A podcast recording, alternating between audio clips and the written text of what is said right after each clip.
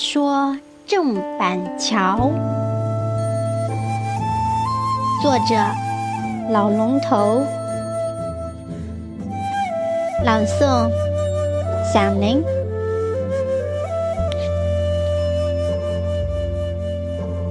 您个郑板桥，好一个糊涂的前辈呀！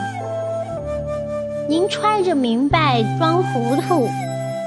能把白天颠倒混成了黑夜，凡事随他去了，稀里糊涂的幸福着，却有心得，歪打正着的发现糊涂点儿可以包治百病，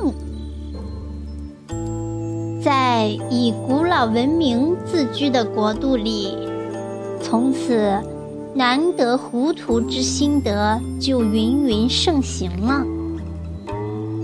嗯，其实幸福的原理很简单，把生活概念模糊化，揣着明白装糊涂，化恶为善，化繁为简，生活中随方就圆，瓜熟蒂落。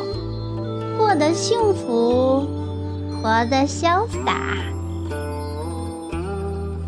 是啊，凡事如果能揣着明白装糊涂，噩梦就不会太忧伤，心路就不会太曲折，生命就不觉太苦短，眼泪就不再。太心塞，凡事顺其自然，随他去了，咋的？还不是坐地日行八万里，长江自己向东流了？开个玩笑吧，您说难得糊涂，我也说糊涂难得。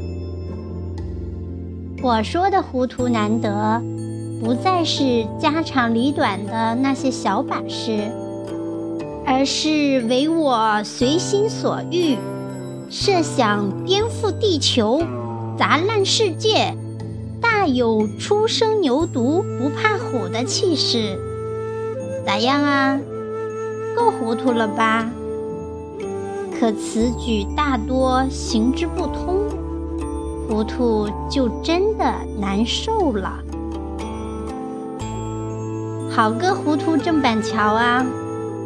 您老是世间糊涂第一人，深得其精髓，所以您生得伟大，过得幸福，活得潇洒，死得光荣。我们想随您照虎画猫，活一回糊涂，走一路潇洒，如何？如是说，糊涂难得吗？干脆念珠修佛吧。